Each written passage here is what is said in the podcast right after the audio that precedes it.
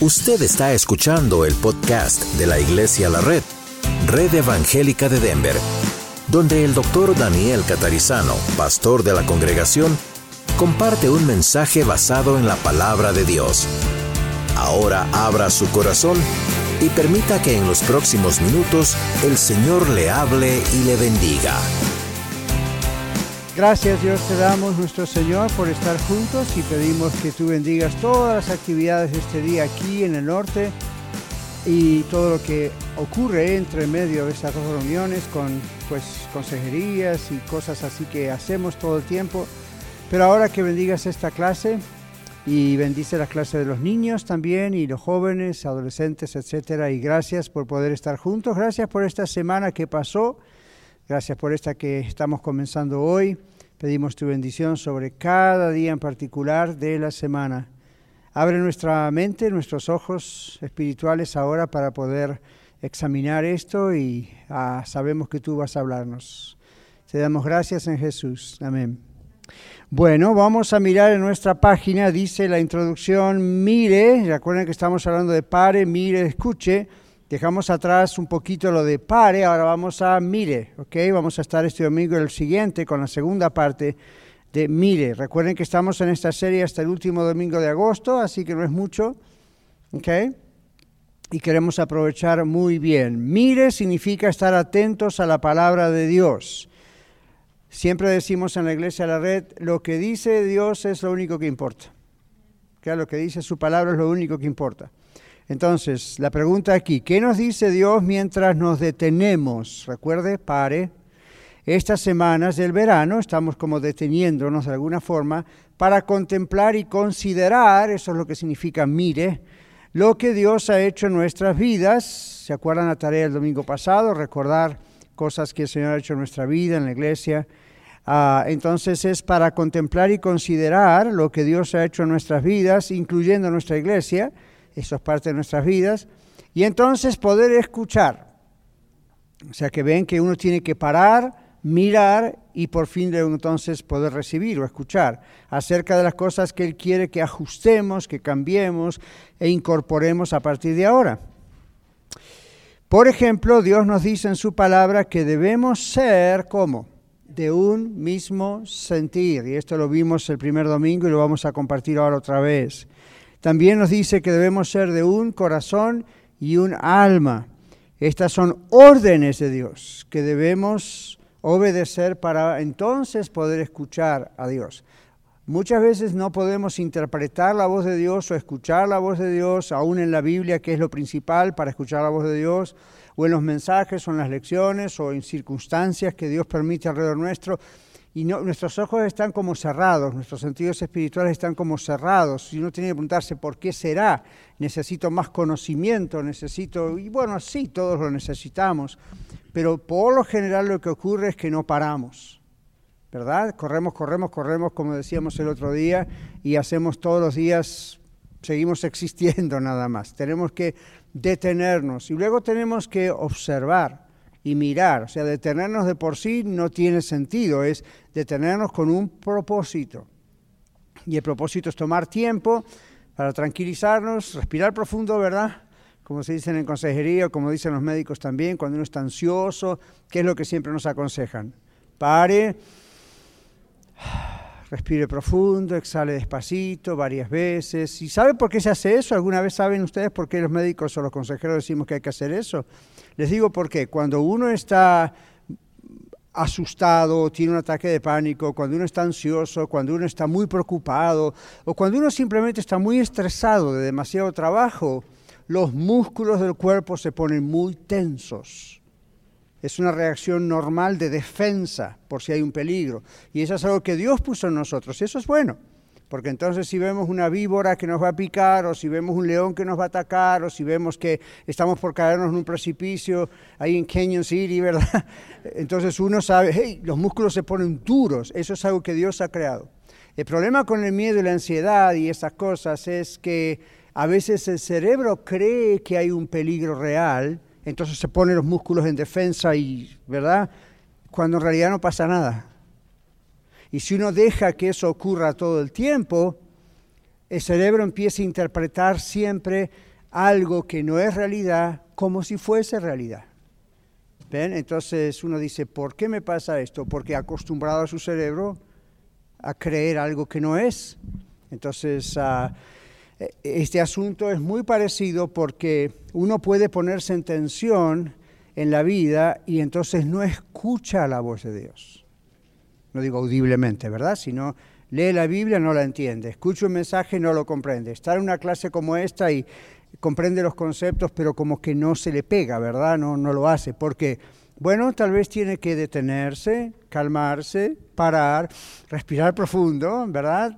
Usando esa analogía, y entonces sí poder observar que es lo que hacemos en consejería, se hace primero todo ese ejercicio para distensionar y luego entonces, ok, vamos a poner las cosas sobre la mesa, vamos a buscar la raíz de los problemas, vamos a ir paso a paso, ¿verdad? Entonces, una vez que vemos todo eso, ahí pues se dan cuenta que la mente se abre. Ahí todo se empieza a ser más claro, empieza a tener más sentido. Este proceso es básicamente igual en la vida nuestra y a mí no me gusta separar la vida espiritual de la mental, emocional, física, porque esa es una mala costumbre que tenemos. En realidad todo es lo mismo. Todo lo que hacemos materialmente nos afecta emocional y espiritualmente. Todo lo que hacemos y creemos espiritualmente nos afecta emocional, mental y, físicamente. A mí no, no hay separación. Nosotros separamos eso. Lo separamos generalmente para analizar. No está mal. Así como el médico separa ciertos órganos del cuerpo a veces para analizar y estudiar, pero nada más. Somos un todo, ¿ok? Somos un todo. Entonces nunca piense que lo que hace emocional, mentalmente, moralmente, financieramente, espiritualmente no va a afectar el otro área, afecta absolutamente todo. Entonces pare, como hacemos todos los domingos, ¿verdad? Pare de la actividad del trabajo, descanse, deje atrás las cosas de la casa, y no, estaba planchando nomás, sáquelo del enchufe y venga y tranquilícese. Entonces pare, descanse, repose, mire, observe y luego entonces recién podemos escuchar más claramente la voz de Dios. ¿Qué les parece? ¿Ya? Entonces, vamos a mirar varios textos bíblicos porque una de las cosas que el Señor nos dice que primero tenemos que hacer es ser de un mismo sentir o de un corazón y un alma tenemos uno, dos, tres, cuatro, cinco, seis, siete versículos bíblicos. A ustedes que extrañaban que no estudiábamos tantos versículos porque íbamos libro por libro de la Biblia, ¿ok? A ver, quiero ver esas siete manos rápidamente para que Miguel tome la decisión de a quién va a poner el micrófono. So, la culpa no va a ser mía. ok, el primer texto es Juan capítulo 17, versículos 21 al 23. ¿Quién está hablando aquí? El Señor Jesús. Y dice... Para que todos sean uno, como tú, oh Padre, en mí y yo en ti, que también ellos sean uno en nosotros, para que el mundo crea que tú me enviaste.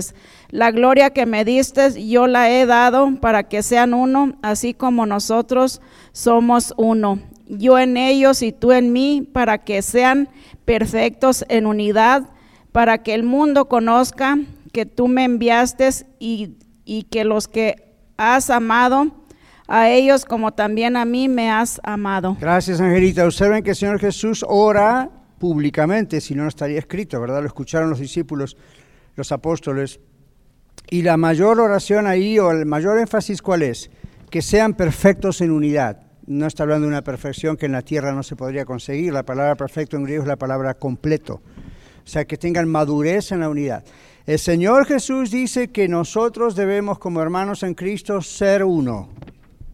Preste atención porque hoy vamos a tratar de descubrir un misterio el misterio de que es posible que seamos uno y pensemos lo mismo y tengamos un corazón y un alma, o simplemente, bueno, nos amamos pero todos tenemos diferentes opiniones. ¿Escuchó alguna vez eso? Bueno, la pregunta que vamos a tratar de resolver o responder hoy es esta. ¿Quiere Dios que siempre operemos igual teniendo diferentes opiniones o no quiere Dios eso? Ya tuvimos el texto de Juan 17, donde el Señor Jesús dice que todos sean perfectos en unidad. maduros, completos en la unidad. Eso es mucho más en un idioma griego que simplemente nos amamos emocionalmente como somos una familia. Aquí hay algo más profundo. ¿Qué dice el texto de Hechos capítulo 2, versículos 1 a 4? Leti. Cuando llegó el día de Pentecostés, estaban todos unánimes juntos, y de repente vino del cielo un estruendo como de un viento recio que soplaba, el cual llenó toda la casa donde estaban sentados, y se les aparecieron lenguas repartidas como de fuego, asentándose sobre cada uno de ellos.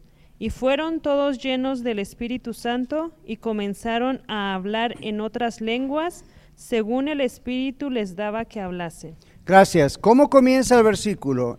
Cuando llegó esa fecha, el día de Pentecostés, ahora recuerden, esta era una fecha que se celebraba todos los años desde la salida de Egipto. ¿Okay? No es una fecha, nueva inventada por los, la iglesia cristiana.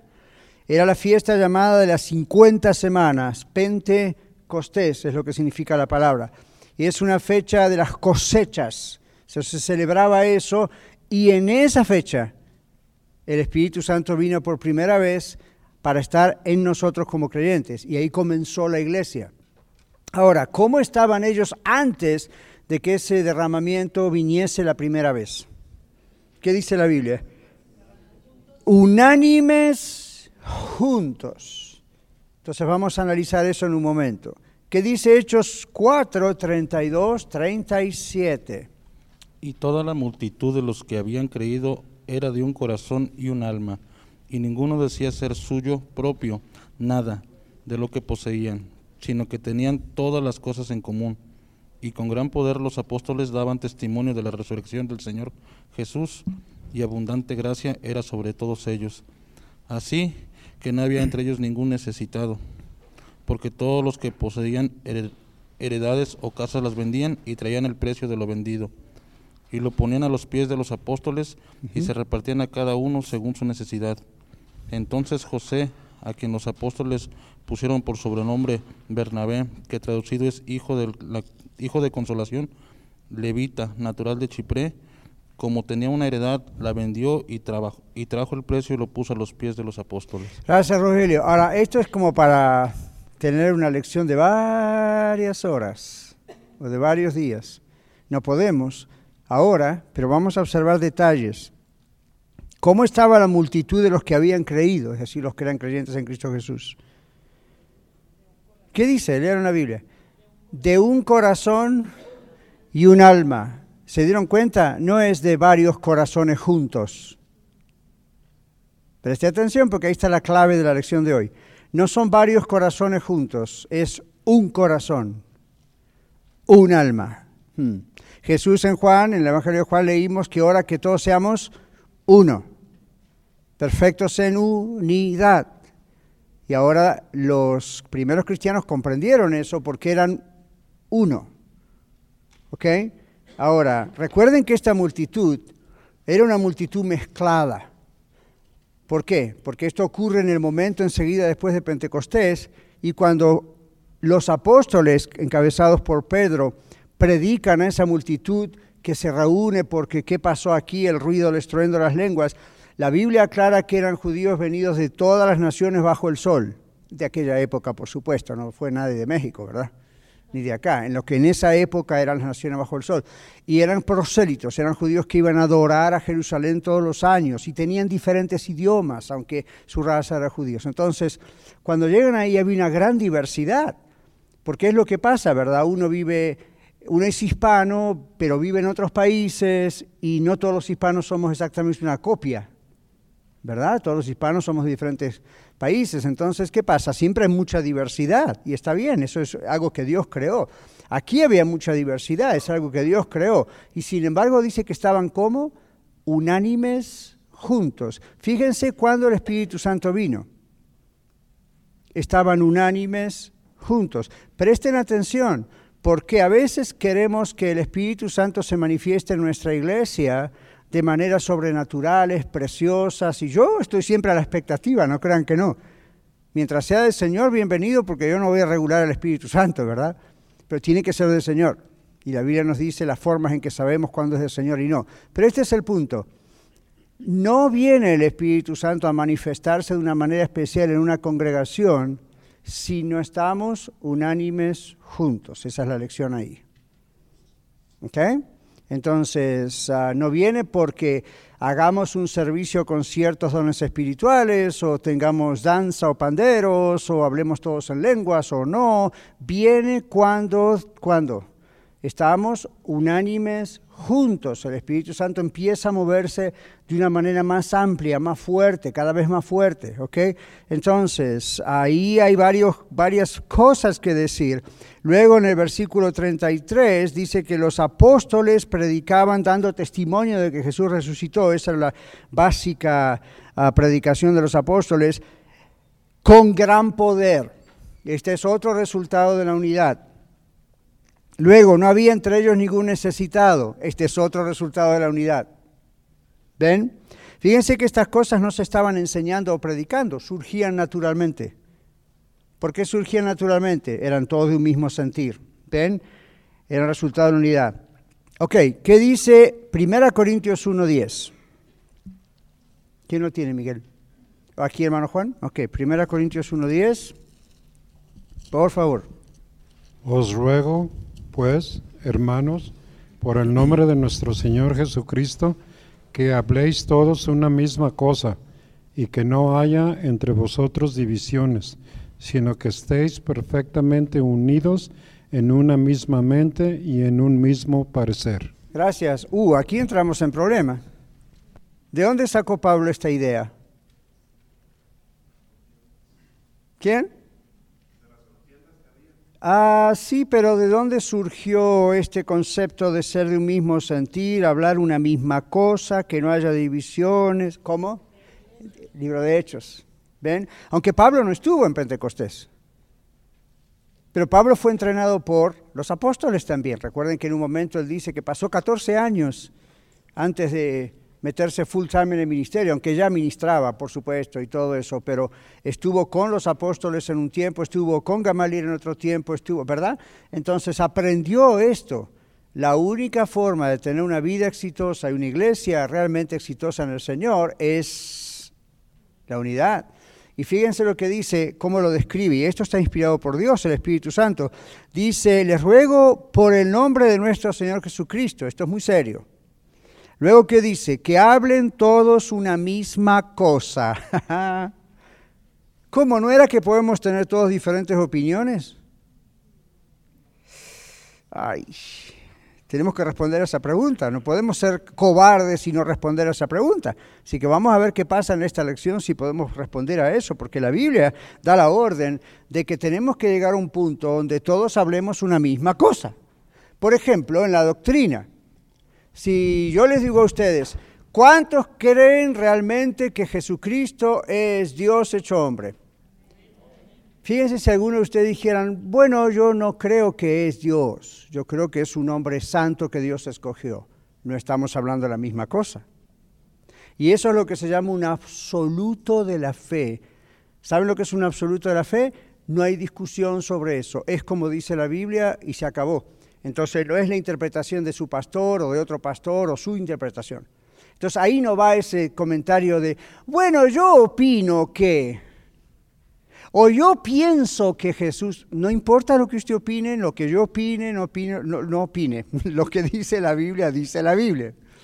Entonces, por eso cuando decimos I believe o yo creo que Jesucristo es quien dijo crees, cuidado porque en español como en inglés a veces el yo creo o el I believe, ¿qué significa? Maybe, maybe no, puede ser. No, no, no. En la Biblia cuando usted dice yo creo, es una declaración absoluta de total convencimiento. Estoy absolutamente convencido de que es así por revelación de Dios. Si no, no puedo poner mi fe en Él. Así que cuidado, porque Jesús dice en Mateo 7:21, no todo el que me llama Señor, Señor, realmente es salvo, entrar en en los cielos, sino el que hace la voluntad de mi Padre que está en los cielos. ¿Y cómo uno puede hacer la voluntad de Dios y obedecer al Señor Jesús y obedecer a Dios? Solamente si cree quién realmente es Jesús. Yo no quiero obedecer simplemente a un ser humano. Ven, parte de la razón por la cual obedezco a Jesús es porque Él es Dios, porque nunca pecó, porque murió por mí, porque resucitó. Ven, entonces, sin tratar de hacer toda una gran exégesis de esto, recuerden, la Biblia nos ordena. Vamos a hacer tipo iglesia carismática de televisión. Dígale eso a la persona que está al lado suyo, ordena. ¿Ha visto eso, verdad? Ah, I don't like it. All right. ¿Qué dice 2 Corintios 13, 11? Amén. ¿Quién lo En tiene? cuanto a los demás hermanos, regocíjense, sean maduros, sean confortados, sean de un mismo sentir, vean, vivan en paz y el Dios de paz y de amor estará con ustedes. Gracias, Dino. Otra vez, sean de un mismo sentir. Si no, no se puede hacer todo lo demás. Tener gozo, perfeccionarse, consolar unos a otros, vivir en paz, no se puede a menos que uno sea de un mismo sentir, ¿ven? De un corazón y un alma, hablar lo mismo. Cuando eso ocurre no hay divisiones. Cuando hay divisiones, si usted escucha en una iglesia, sea que sea la iglesia, y usted escucha aquí una división, le garantizo un mes de salario, no es mucho, pero le garantizo un mes de salario que en esa iglesia no eran de un mismo sentir. Cuando la gente empieza a decir, es lo que yo pienso y se acabó, y si no es lo que yo pienso, me voy, o echo a alguien, ese es el gran pecado. ¿Ok? Ahora, ¿qué dice Filipenses 4, 2 y 3? Allá Juan. Ruego a Evodia y a Sintique que sean de un mismo sentir en el Señor. Asimismo te ruego también a ti, compañero fiel, que ayudes a estas que combatieron juntamente conmigo en el Evangelio, con Clemente también y a los demás colaboradores míos, cuyos, cuyos nombres están en el libro de la vida.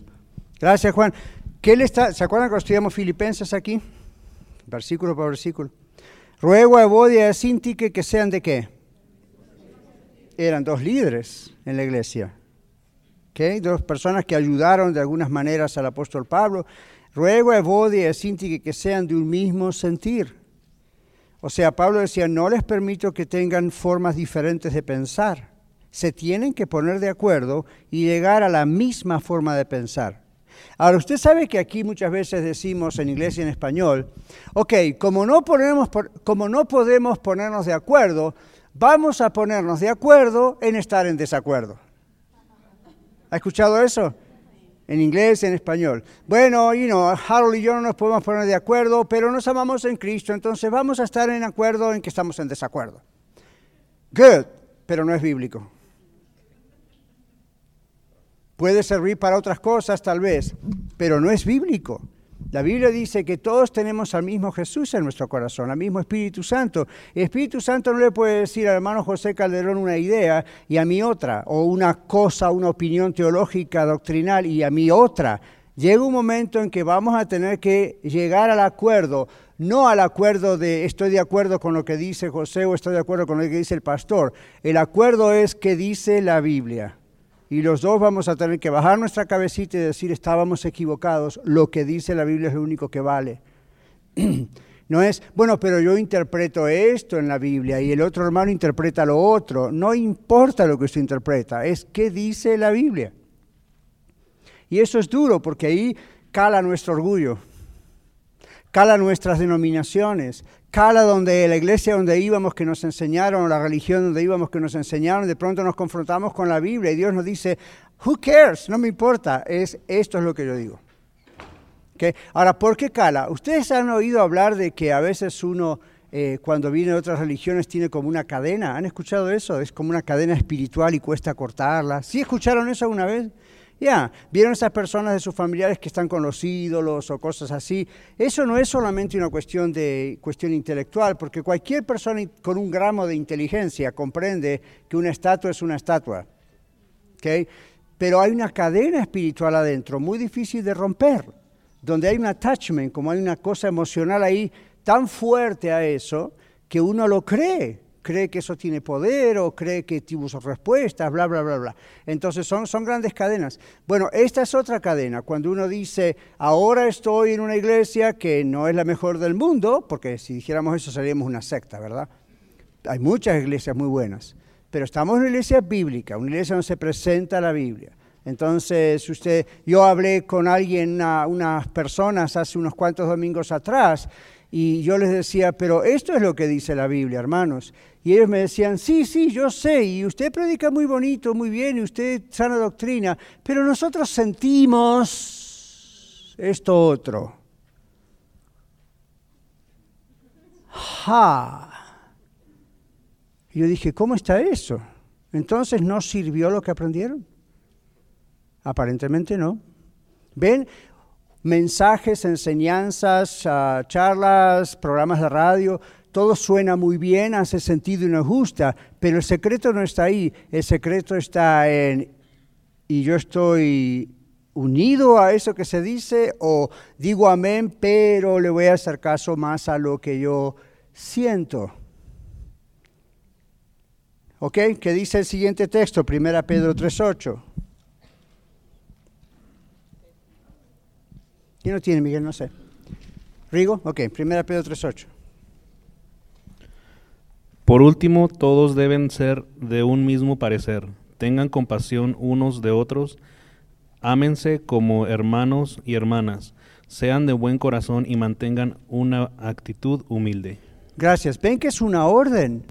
Aquí el Señor nos inspira, el Espíritu Santo nos inspira al apóstol Pedro para que diga, bueno, finalmente, a mí me parece que es mejor que sean de un mismo sentir, muchachos, eso trabaja mejor.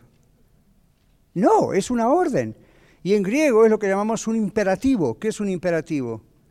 Es una orden, no es una opción. Si lo sienten, si le gusta el hermano de Bolivia o de Perú o de Argentina o de Chihuahua, si no, no importa. No, dice, tienen que ser del mismo sentido. Entonces, vamos a nuestra hoja que tratamos de explicar, ya no tan exegéticamente, pero sí en la práctica. Dice la hoja, todos queremos ver el poder de Dios en acción. Y todos queremos que esto ocurra, ¿verdad? De diferentes maneras. Pero para que esto suceda, hay algo que queda bajo nuestra responsabilidad para que Dios responda a esa actividad de Dios que queremos ver. Sí, si queremos ver a Dios, no se vaya a perder ninguna palabra de todo esto, por favor. Si queremos ver a Dios obrar en nuestras familias y en la familia de nuestra iglesia, tenemos que ser todos de un mismo sentir. ¿Ven? Perseguir un mismo ideal. Estar en paz unos con otros y pensar de la misma manera en lo que Dios manda. Eso nos da la seguridad de que Dios obrará de maneras que ni imaginamos. Amén. Entonces ve, la gente a veces en iglesias, y yo he caído en ese error como pastor antes, ¿no? Eh, uno piensa, you know, la unidad se va a producir si hacemos un evento entre varias iglesias y le llamamos evento de unidad o de avivamiento. Pasa el evento, muy bonito, bendición, no pasó ni nada. Pasó el tiempo y todo sigue más o menos igual. Por ahí algunos que otros. Otras personas dicen, bueno, no nos vamos a juntar con otras iglesias en un concierto, un evento, una conferencia o algo de avivamiento, lo vamos a hacer nosotros localmente, ¿verdad? Vamos a hacer esto, vamos a decir al Espíritu Santo que Él descienda como en Pentecostés con fuego, que todos hablemos lenguas, que todos profeticemos, que todo A, B, C y D, y nos ponemos a hacerlo. Y de pronto Dios en su misericordia muestra cosas y la iglesia de pronto sigue desunida. No digo desunida porque se pelean, sino por lo básico de la lección acá es no tienen una misma forma de pensar, no son de un mismo corazón, siguen teniendo diferentes interpretaciones entre ellos, siguen, ven, de pronto, ¿se imaginan si los apóstoles decían, ok, Dios nos dice que tenemos que hacer, presten atención, imagínense si los apóstoles decían en aquella iglesia, ok, Dios dice que tenemos que hacer esto, esto y esto. Ustedes ven, hermanos y hermanas, en la Biblia, en algún caso, por lo menos uno, donde alguien de la iglesia dice, perdón, apóstol Pedro. Sorry, Juan, que lo interrumpa, apóstol Juan. Yo no estoy de acuerdo. ¿Se imaginan ese escenario? ¿Está alguna vez en la Biblia? No. Entonces usted dice, pero me está diciendo, pastor, que era un gobierno totalitario donde solamente se hacía lo que mandaban los meros, meros apóstoles y los demás no podían decir nada, opinar nada. No, no era gobierno totalitario. Ellos tenían que opinar. En Hechos 6, cuando se escogen los diáconos, que son siervos, servidores, los apóstoles encargan a algunos de la congregación de sana reputación que busquen a personas llenas del Espíritu Santo, ¿verdad? Con familias bien constituidas y ponen requisitos de parte de Dios para que se escojan siete líderes llamados diáconos. Diáconos de la palabra diácono en griego simplemente significa, significa servidor. Entonces, ¿fue algo totalitario? No. Hicieron participar a líderes para escoger otros líderes y para hacer cosas, pero no discutían, ¿saben por qué? Porque eran de un mismo sentir. Entonces, cuando los apóstoles decían, Dios, el Espíritu Santo nos dice que tenemos que hacer esto, esto y esto, la congregación decía, ya. ¿Por qué? porque eran del mismo sentir. Hacía sentido porque tenían el mismo espíritu. Nunca se guíe porque alguien diga, sí, el pastor o el líder o la líder dijo esto, pero yo pienso esto otro. Cuando usted escucha eso, frénelo. Porque el Espíritu Santo no puede estar diciéndole a algunos una cosa y a otros otra cosa. Puede haber diferencia entre you know, cómo hacemos esto o aquello. Vamos a suponer que el día de mañana sentimos del Señor que diga, cómprese tal terreno y necesito que hagan un templo allí. Yo no soy mucho de construcción de cosas, pero en ese caso, pero supongamos que ocurriese algo así. Entonces, bueno, todos tenemos que estar de acuerdo en que Dios lo está diciendo, si no, no hay que hacer nada. Right? Ahora, de pronto, cuando estamos de acuerdo, sí, no, Dios da testimonio a nuestro espíritu, ese es el caso. No es si yo pienso que sí, pienso que no. El mercado en este momento en Denver está, olvídese, ¿quién le importa? El asunto es, ¿qué dice Dios? Y Dios, el Espíritu Santo, trabaja dando testimonio a los corazones de la gente. Dice, sí, esto es, da testimonio a mi espíritu, que esto hay que hacerlo. Fine. ¿Dónde después podemos hablar en una mesa, en un café o en la oficina de la iglesia acerca de ciertas opiniones? ¿Qué tipo de edificio? ¿Verdad? ¿Cuántos pies? Cuánto podemos gastar.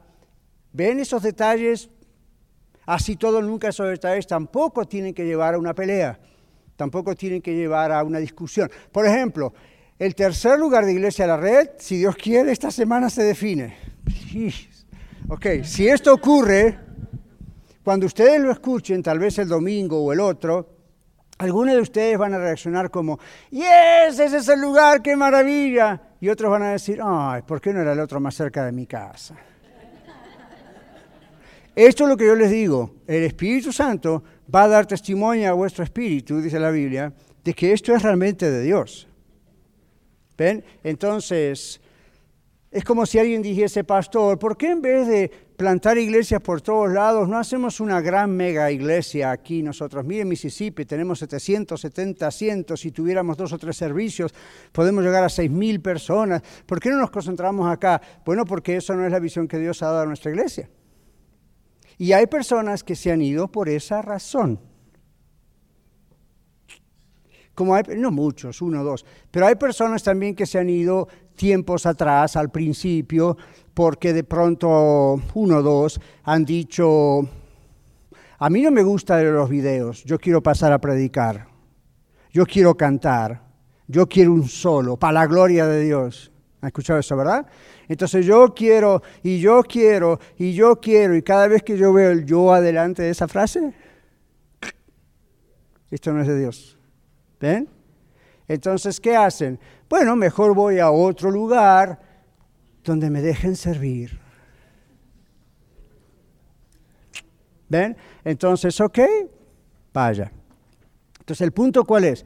Hay una visión, hay una misión, hay algo que Dios ha puesto. Usted ha aceptado estar aquí justamente bajo esa visión. Por eso tenemos la orientación para nuevos miembros, en parte, para que se hable de doctrina, pero que también se conozca cuál es la misión, cuál es la visión, hacia dónde vamos, cómo hacemos las cosas, por qué Dios quiere que las hagamos así, cuándo es momento de cambiar o no cambiar. ¿Ver?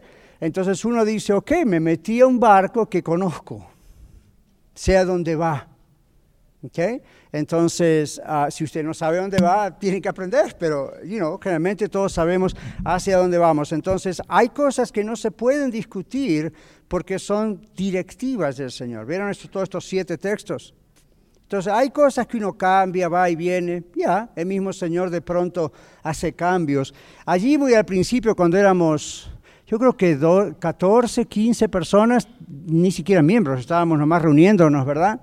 De pronto una pareja vino Oh, pastor, nosotros escuchamos su programa desde allá al sur de Texas, estábamos viajando, pero vivimos en Denver. Y gloria a Dios y por usted y la palabra de Dios, qué sanidad. Y dijimos, tenemos que ir a esa iglesia. La buscamos y aquí estamos. Y estamos seguros de que el Señor quiere que estemos en este lugar. Qué maravilla, gloria a Dios. A los cuatro o cinco meses, seis máximo tal vez, ni llegó, vinieron y me dijeron, pastor, le venimos a informar que nos vamos. Really? ¿Por qué? El Espíritu Santo nos dijo que es tiempo de irnos. Digo, así que el Espíritu Santo hace seis meses atrás les dijo que tenían que venir porque esto era prácticamente una agencia del cielo y ahora resulta que el mismo Espíritu Santo dice que tienen que irse a otro lugar. ¿Y qué dice? ¿El Espíritu Santo no puede trabajar así? No. Así directamente les dije, no. Muéstrame en la Biblia cuándo el Espíritu Santo trabaja de esa manera, con esa inconsistencia. Estamos apenas arrancando. Han venido, I don't know, seis, siete domingos y de pronto el Espíritu Santo cambió de idea. Miren, uno sabe porque aprende y a veces sabe porque ya está viejo. Y yo dije, acá hay gato encerrado. ¿Qué es gato encerrado? ¿Usan eso en sus países? ¿Qué, es gato encerrado? Algo está escondido que... Exactamente. Su hijo había fornicado, se había acostado con su novia, ellos me lo dijeron ese día, yo les dije, bueno, vamos a trabajar con su hijo y no, ¿qué sienten ustedes como papá, mamá? No, lloramos, eso no está bien. Digo, bueno, vamos a empezar a trabajar. No, pero el Espíritu Santo nos dijo que vayamos a otro lugar. Entonces después cuando se va a otro lugar uno se sigue enterando de cosas aunque no busque. Había otras razones, había otras cosas. Así nos pasó con otra persona, ¿verdad? No, porque el Señor aquí no me quiere usar porque no me dan ninguna ah, posición de liderazgo. Y yo dije, por empezar, recién estamos empezando con eso. Por seguir, usted no sabe si usted no está en esa lista. No, no, no, pero yo me tengo que ir porque el Señor me dijo. ¿Ven cómo abusamos de esa frase? Entonces, cuando alguien le dice el Señor me dijo, ¿cómo se lo discute usted? Yo se lo discuto. A ver, no, pero Dios me dio un sueño. Ok, a ver. ¿Qué pasó? Su hija quedó embarazada y tuvo miedo de decirnos que su hija soltera quedó embarazada. Por la vergüenza que pasa una mamá, ¿verdad?, de que su hija quedó embarazada. Y dije, no somos familia. ¿Vio alguna vez, aún en la tierna juventud que tenía la iglesia, que alguien pasaba al frente y le decíamos, esta pecadora vamos a tirarle piedras? Nadie hizo eso, nunca, jamás lo vamos a hacer. Entonces, ¿qué pasó? ¿Pudo más el orgullo? ¿Ven? ¿Pudo más la vergüenza y la pena y lo que van a decir de mí? Entonces, el Señor me dijo que me tengo que ir. ¿Really? Ahora, ¿por qué les digo esto que suena tan fuerte? Porque estamos en familia y ustedes tienen que ver qué significa ser de un mismo sentir. Cuando algo es de un mismo sentir, no solamente usted lo siente, otros sentimos cuando es el momento de irse, como sentimos cuando es el momento de entrar. Como le hemos dicho a algunas personas, todavía no espero un tantito más. ¿Ven? ¿Y por qué no? Ya, fine, porque eso es, una, eso es amor, eso es oportunidad, ¿ven?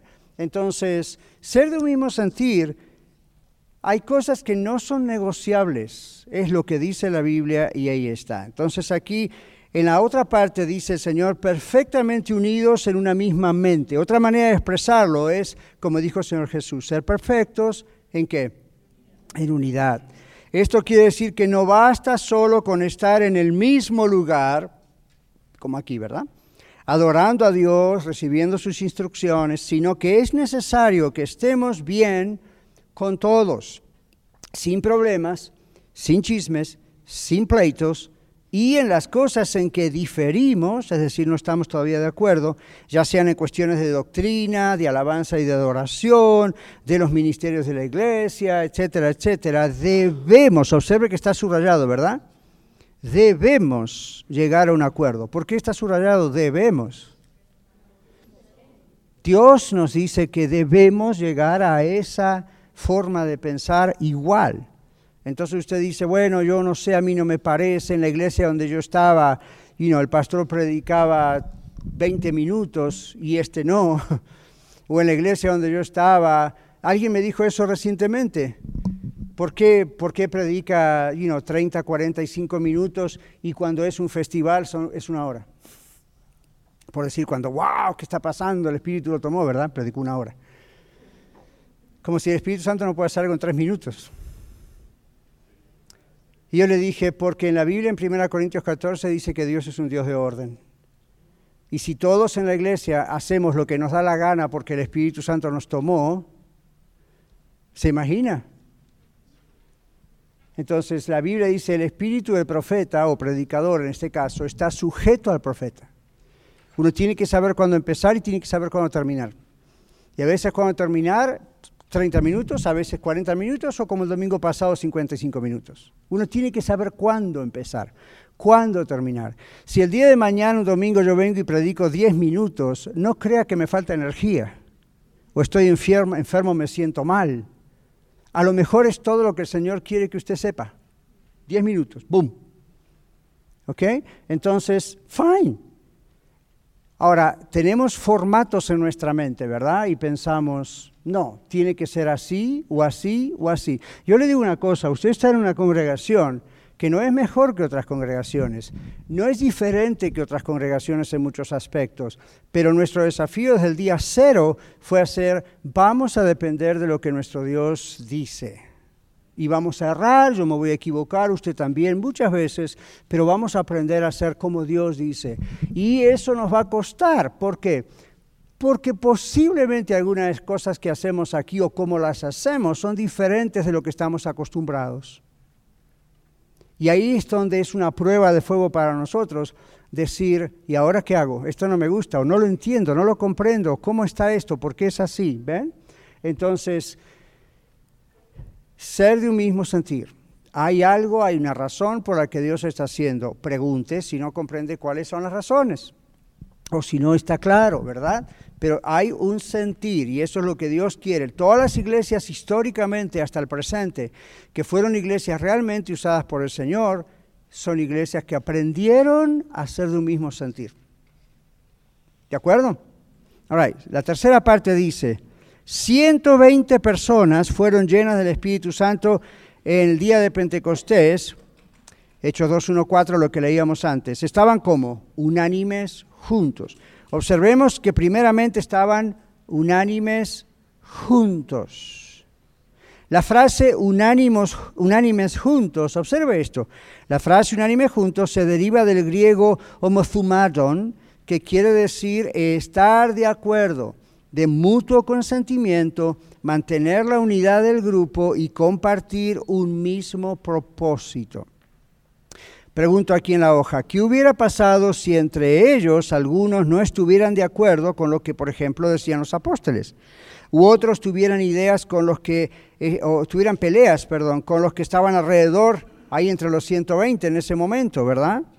Seguramente la historia hubiera sido diferente y esa reunión o servicio que tenía entre los 120 escondidos orando, hubiera sido otra reunión más, no hubiera sido el día en que vino el Espíritu Santo. ¿Lo ven como requisito del Espíritu Santo? ¿Qué hizo? Tienen que estar todos unánimes juntos. ¿Saben cuándo más se une una iglesia? Piensa un poquito, estamos en una clase. No estoy predicando, estoy enseñando. ¿Alguno tiene una idea de cuándo una iglesia está más unida que nunca? ¿Rigo? Rigo dice cuando los persiguen. Cuando hay persecución, uno se une por sobrevivencia. ¿okay? ¿Cuándo se une un matrimonio? Todos los días pelean porque you know, él tiró las medias, lo que se lleven, y no lo levantó, y ella porque no hizo la comida bien y le puso sal, y, y como, you know, tienen tiempo de pelear porque todo va, eh, ok, hay tiempo. ¿Cuándo la pareja se une realmente? Cuando hay problemas reales, cuando hay una crisis, cuando muere un hijo, cuando uno de los dos pierde el trabajo, o se unen o se divorcian. Generalmente se unen, por, por pura sobrevivencia. ¿Qué hacen? Se necesitan uno al otro más que nunca para poder sobrevivir. ¿Ven? No solo el matrimonio, ellos. Entonces, cuando generalmente en, las en, la historia del mundo las iglesias están más unidas que nunca y no discuten sobre tonterías cuando hay persecución, como dice Rigo, ¿verdad? Realmente, ahí se unen porque se olvidan de un montón de cosas que no tienen realmente importancia, ¿verdad? Y realmente dicen, no, momento, esto es lo que vale y vamos a morir por esto. Entonces ahí dice, bueno, los 120 estaban unánimes juntos, se deriva de esa palabra griega y ahí les puse lo que significa. La última parte, ¿quiere ver a Dios obrar en su vida? Esta es la pregunta para mí, para usted. Ni le voy a decir cuántos de nosotros queremos o ver a ver, porque van a decir todos amén. ¿Quién no va a querer, verdad? Todos queremos ver a Dios obrar en nuestra vida, si estamos casados en nuestro matrimonio, si tenemos nuestros hijos también, si trabajamos, claro, en nuestras finanzas. Todos queremos ver a Dios trabajar aún más en la congregación. Usted dice, mire, mire, pastor, todo lo que Dios ha hecho en la red en poco tiempo. Para mí esto es un poquito. Doy gloria a Dios, es maravilloso lo que Él ha hecho, pero esta es mi forma de pensar. Si Dios ha hecho esto en tan poco tiempo, ¿se imaginan lo que puede llegar a ser? para salvar muchísimas almas más. Hoy recibimos, nos reíamos en la oficina antes de entrar aquí porque recibimos un paquete que compramos, claro, parte de lo que se compra con nuestros diezmos y ofrendas, ¿no? Compramos cajas y cajas de Biblias, porque siempre estamos regalando Biblias, aquí en el norte, ¿verdad Leti? Y cada vez regalamos más, aquí o allá, y eso es muy interesante, nos está diciendo algo. Y luego un montón de certificados, no sé qué cantidad de certificados como los que les damos a las personas, como el domingo pasado, ¿verdad? Que cinco personas nuevas entraron a la iglesia de la Renorte, entonces ahí les damos un certificado para que lo recuerden y qué sé yo. Y hay una enorme cantidad de compramos. ¿Por qué lo hicimos? Bueno, una porque es más barato, comprar en cantidad. Y otra porque tenemos fe que el Señor va a seguir trayendo gente para su gloria. Entonces uno dice, bueno, ¿Cómo va a ocurrir eso? Si hasta ahorita el Señor hizo todo esto, ¿se imaginan lo que puede llegar a ser? Cuando a mí me dicen, Pastor Daniel, usted tiene una iglesia grande, yo digo, ¿what? ¿Eso es grande para usted? Sí, el promedio. ¿Usted sabe cuál es el promedio de porcentaje en todas las iglesias americanas, sino anglos, africanas, asiáticas, hispanas, todo lo que es Estados Unidos? ¿Saben cuál es el promedio numérico en una congregación? 86 personas. Y usted dice, pero ¿y qué tal la de 4.000? ¿Y qué tal la de 10.000? ¿Y qué tal la de 5.000 o la de 300 o la de 500? Bueno, son parte de la bolsa, son parte del montón, son las menos. Las mega churches son lindas, pero son las menos. No hay mega churches por todos lados, mega iglesias de miles o de cientos. La gran mayoría, cuando uno hace la división entre el número de cristianos en Estados Unidos y por supuesto, eso es un número raro porque ahí entran todos en la bolsa, ¿verdad? Los cristianos nomás de palabra y los cristianos cristianos, pero no podemos saber todo eso. Entonces se hace ese número y se divide por la cantidad de congregaciones que están registradas en la IRS como iglesias.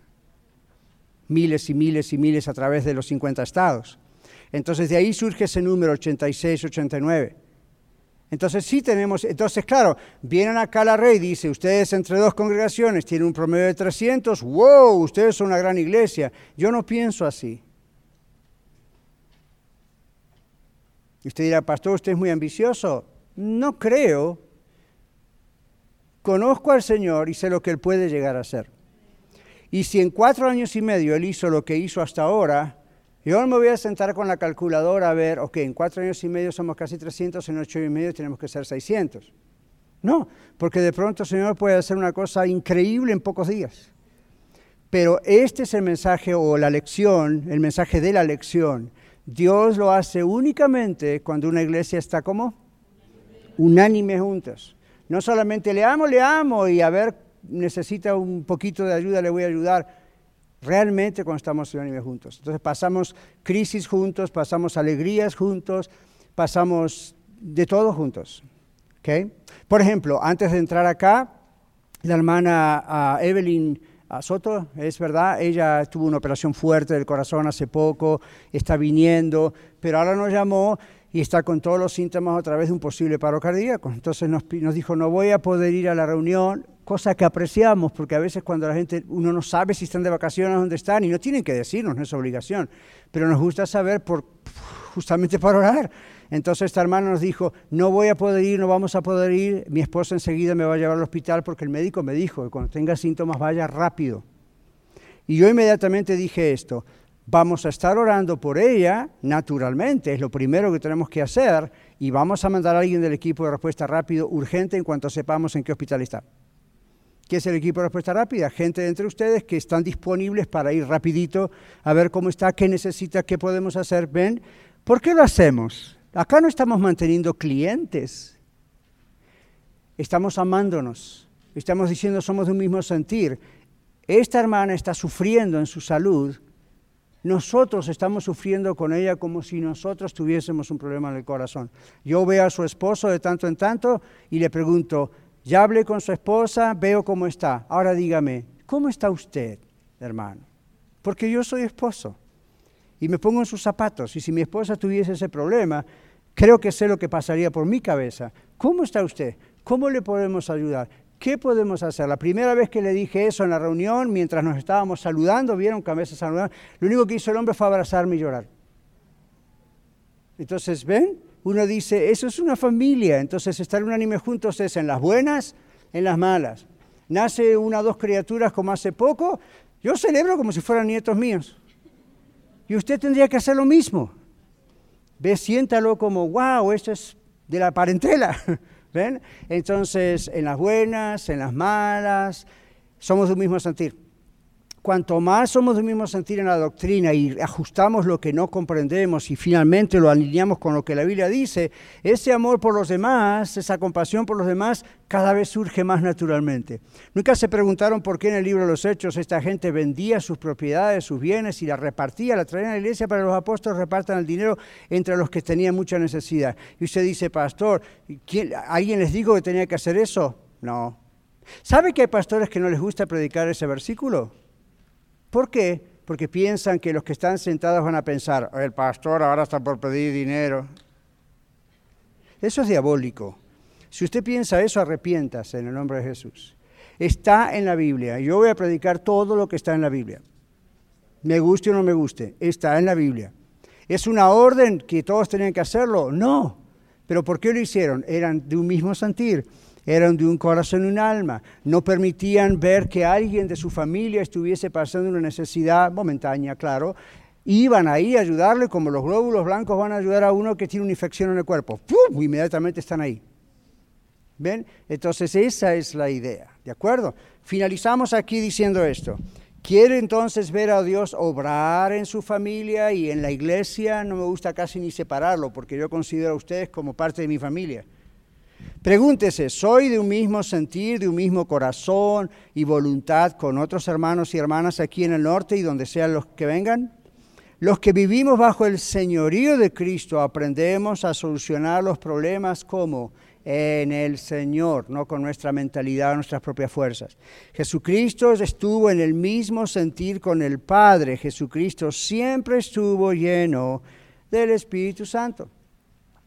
Siempre fue de un mismo sentir. Y observe la oración con la que comenzamos la lección en el libro de Juan, ¿verdad? Padre, que sean uno, como tú y yo somos uno. Jesús no estaba hablando de la Trinidad. Señor, que a partir de ahora vengan a ser parte de la Trinidad, Dios. No, no es lo que el Señor está diciendo. Jesús está diciendo, yo soy un ser humano, estoy en el mundo, pero también soy Dios y nunca estoy en desacuerdo, Padre, con lo que tú dices. Yo hago todo lo que tú dices que hay que hacer, etcétera. Digo todo lo que tienes que... Y el Señor dijo, esa es la oración para la iglesia.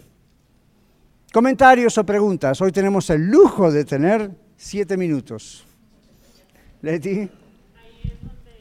A ver, vamos a esperar que el mic, porque estamos siempre grabando para los demás. Sí. Ahí.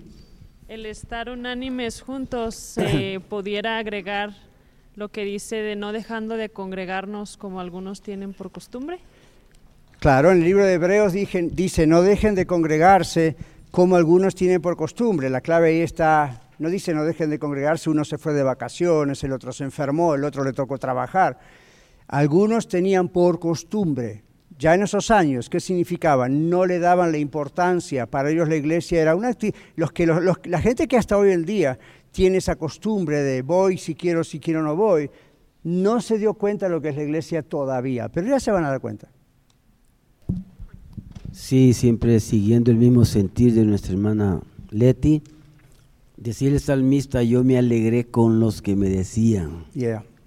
A la casa de Jehová iremos. ¿Usted viene aquí por obligación? No. El IRS le mandó una copia de si tiene que ir a la iglesia. La oficina de migraciones le dijo, vaya a la iglesia o lo deportamos. no, ¿verdad? Si fuese así tendríamos mil y pico de personas aquí ya mismo. No, no. ¿Por qué lo hace? Dijimos el domingo pasado. hot here. ¿Por qué lo hace? Porque amamos a Dios y estamos eternamente agradecidos por la salvación que nos da. ¿Y cómo no le vamos a dar aunque sea un día de la semana, que es el primero, el mejor, el que empezamos? Entonces, ven, you know, por supuesto. Ahora, me olvidé de este comentario. La unidad no es uniformidad. ¿Qué es uniformidad? ¿Conocen la palabra uniforme? Van a una fábrica o un trabajo y usan a lo mejor uniforme. Porque estamos todos iguales. Sí, por afuera, por dentro no. ¿Se dieron cuenta? A veces van a algunas escuelas tienen uniformes. Eso no significa que son todos iguales porque por afuera tienen un uniforme puesto. Entonces, unidad no es uniformidad, pero es un acuerdo que permite la armonía. Y yo me apunté para decirles esto. ¿Cuántos de ustedes saben teoría de la música? No digo cuántos tocan guitarra o piano, sino cuántos, porque uno puede hacerlo por oído sin saber música. ¿Alguno de ustedes sabe música? ¿Poquito? ¿Stella? ¿Alguien más? ¿Un poquito? Sí, poquito. Ven, hay que insistir para que... Ok, ahí están, all right. Ok, no se preocupen, no los voy a hacer cantar ni tocar el piano. Pero en teoría de la música hay algo que se llama armonía. ¿Okay? Entonces, ¿qué pasa? ¿Cómo se produce la armonía? Si usted tocaría el piano atrás, que está ahí atrás, con un solo dedito, lo que está haciendo es melodía. En la congregación casi siempre todos cantamos la misma nota, aunque sería lindo que empiecen a cantar otras notas. Yo a veces lo hago, pero no me escuchan porque estoy lejos. Pero siempre melodía es una sola nota, ta, ta, y uno enseguida identifica la canción, esa es melodía. Cuando hablamos de armonía, ahí estamos agregando otras notas al asunto, ¿verdad que sí? Otros dedos al piano, otros dedos a la guitarra. Entonces ahí, eh, ¿cuándo hay armonía? Cuando dos o más notas se tocan respetando las leyes del sonido. Cuando eso no ocurre, se produce disonancia. Y discordancia es una palabra eh, muy académica, pero es la palabra técnica. No hay acuerdo entre las notas. Discordancia es lo opuesto de armonía. Y eso es una manifestación, yo estaba investigando, y entonces, ¿qué discordancia en la armonía? Es una manifestación de inestabilidad. Ouch. Entonces, Venimos de diferentes países, tenemos diferentes edades, diferentes sexos, diferentes educaciones, diferentes tiempos de conocer a Cristo, vivimos en diferentes medios ambientes todos los días, algunos están solos, otros tenemos nuestro cónyuge, nuestros hijos o nuestros nietos, ¿verdad? Diferentes horarios de trabajo, diferentes trabajos, diferentes temperamentos y formas de pensar, diferentes traumas, diferentes cosas buenas y malas. Sin embargo, somos como el teclado de un piano. Aun cuando venimos con todo eso diferente, Dios nos ordena a llegar a la armonía, ¿ok? Donde solamente la música es dulce y buena cuando hay armonía. Cuando algo no está bien, uno se da cuenta, ¿verdad? el oído suyo le dice, ah, Usted dice, bueno, pero yo no tengo buen oído musical. Yo he visto que aún los que no tienen buen oído musical se dan cuenta cuando algo está mal. ¿Saben por qué? Porque Dios ha establecido leyes en el aire, que son leyes del sonido, que tienen que ver con la luz y el aire y cuánta cosa. Entonces eso nos afecta a todo ser humano. Es más, les afecta a los animales. ¿Nunca han visto ustedes en, YouTube a veces son perritos, pets, mascotas, que usted a lo mejor está cantando y usted desafina tremendamente? Y el perrito se pone la pata así en la oreja. Si usted dice, ¿qué sabe mi mascota que yo desafino? ¿Por qué me está insultando? Porque tiene las mismas leyes de sonido que usted, son leyes que están en el aire. Dios ha creado leyes espirituales para una iglesia. Cuando desafinamos, ¡ah! esto es lo que hace Dios. ¿Okay? Así que hermanos, vamos bien, pero hay que ajustar las clavijas. ¿All Para eso estamos. Sí, Sandra, un último comentario. Sí, eh, me recordé del que cuando querían judaizar a los gentiles, Mm, los querían circuncidar. Entonces los apóstoles se reunieron y se pusieron de acuerdo que solo debían de evitarse de los sacrificados de los Ujú, ídolos. Los de gentiles no coman carne a de los ídolos. ujú. Ujú. Y no coman sangre de ahogado, de animales ahogados. Ok, porque tenía que ver con la idolatría de los, de los gentiles, que no eran judíos. Pero ahí mismo ellos comprendieron. Gracias por ese comentario. Muy bueno, Sandra. En ese momento se dieron cuenta. I mean, come on, este es el nuevo pacto. No tienen que circuncidarse. No se están transformando en judíos. Se están transformando, transformando en hijos de Dios. Entonces, eso es un ser de un mismo sentir, lo que Dios dice a nivel teológico. A nivel de nosotros, miren, muchas veces vamos a decir cosas, hacer cosas, comenzar programas y ah, ministerios y, you know, hacer las cosas diferente. Cuando usted sienta, I don't know, a mí no me gusta esta clase tan grande, yo prefiero las clases de discipulado. Paciencia, comienzan en septiembre.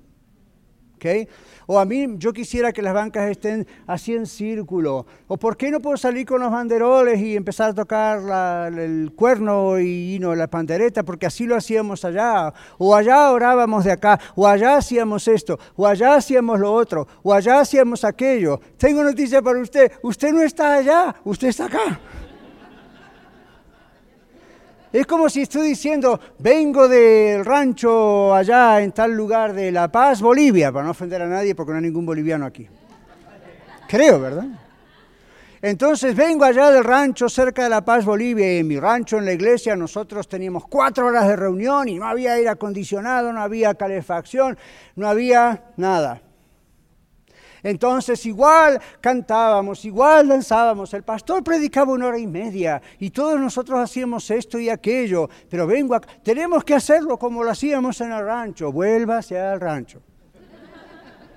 Entonces, ve, el Señor nos trae a un lugar, a un país, a una iglesia por una razón. Yo mismo como pastor les digo siempre, no hago todo igual que hacía cuando era pastor en Houston, Texas. Es otro estado, son otros mexicanos, la mayoría vienen de Monterrey, igual que piensan diferente que ustedes de muchas cosas. Tenemos 16 nacionalidades representadas, aparte de México.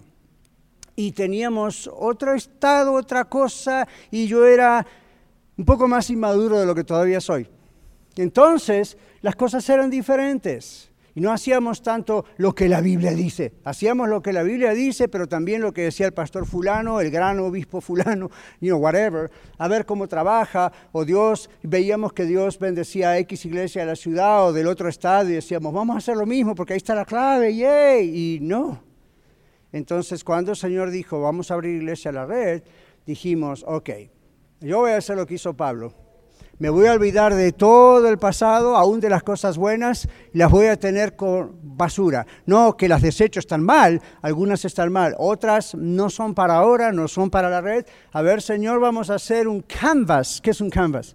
Una tela donde el pintor pinta, ¿verdad? Vamos a poner una hoja, una página en blanco. A ver, dinos qué quieres para la red y te obedecemos. En eso estamos. Amén. Y el papel tiene partes que todavía están en blanco. Muchas gracias por escuchar el mensaje de hoy. Si tiene alguna pregunta en cuanto a su relación personal con el Señor Jesucristo o está buscando unirse a la familia de la Iglesia La Red, por favor no duden en contactarse con nosotros.